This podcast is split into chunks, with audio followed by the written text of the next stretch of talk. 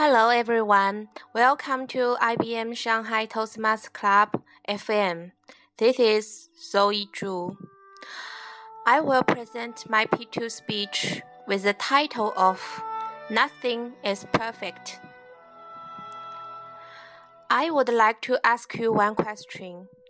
When I mention the word perfect, what is the first image jumping to your mind? For example, what kind of people is pursuing perfection? The answer is a Virgo. A Virgo might be a perfectionist or a super sensitive person. However, they are famous for their commitment on work. Unfortunately, nothing is perfect. I am a Virgo, a clean freak. I cannot stand anything imperfect. For example, every day when I went back home, the first thing I did was to wash my hands, followed by clean my house. I cannot bear any dust. When I finished the housework, I felt a sort of indescribable happiness. Once a time, my family moved into a new apartment. I spent a whole day to organize all stuffs into the places where they supposed to be. I was working until the midnight. I felt very tired, but I couldn't stop. Otherwise, I will lose control of myself.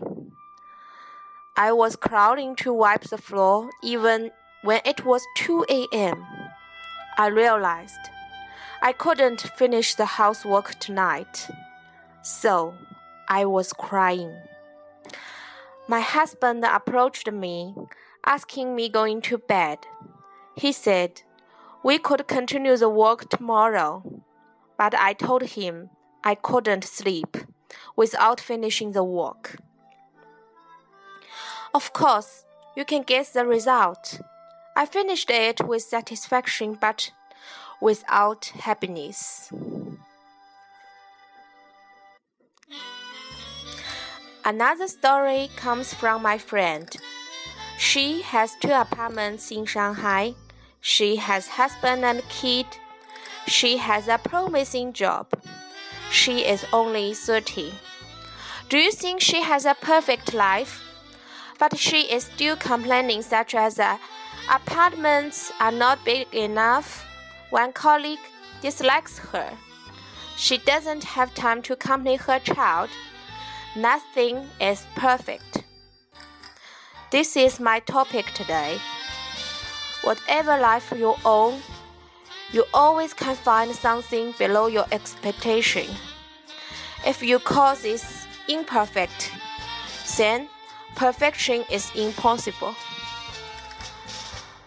A couple months ago, my family bought a new apartment and now it is under decoration.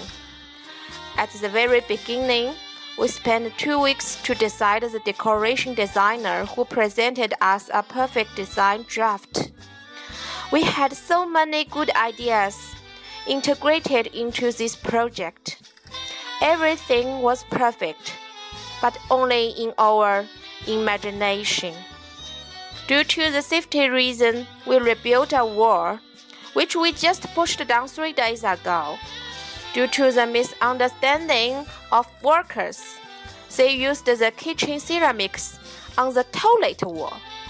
Due to the sequence consideration, one cabinet cannot be painted with the color we chose before. As a Virgo, I was terribly bored with these issues. Finally, I have realized everything is a result of compromise. Because we are living in an environment full of diversity and uncertainty, we cannot unify all people's thoughts. We also cannot guarantee our perfect idea could be implemented in real life. Maybe because we are not mature enough, or the world itself is not perfect. Nothing is perfect, but we always can find some positive aspects from the imperfect world. That is today's program from IBM Shanghai Toastmasters Club FM. Thank you for listening.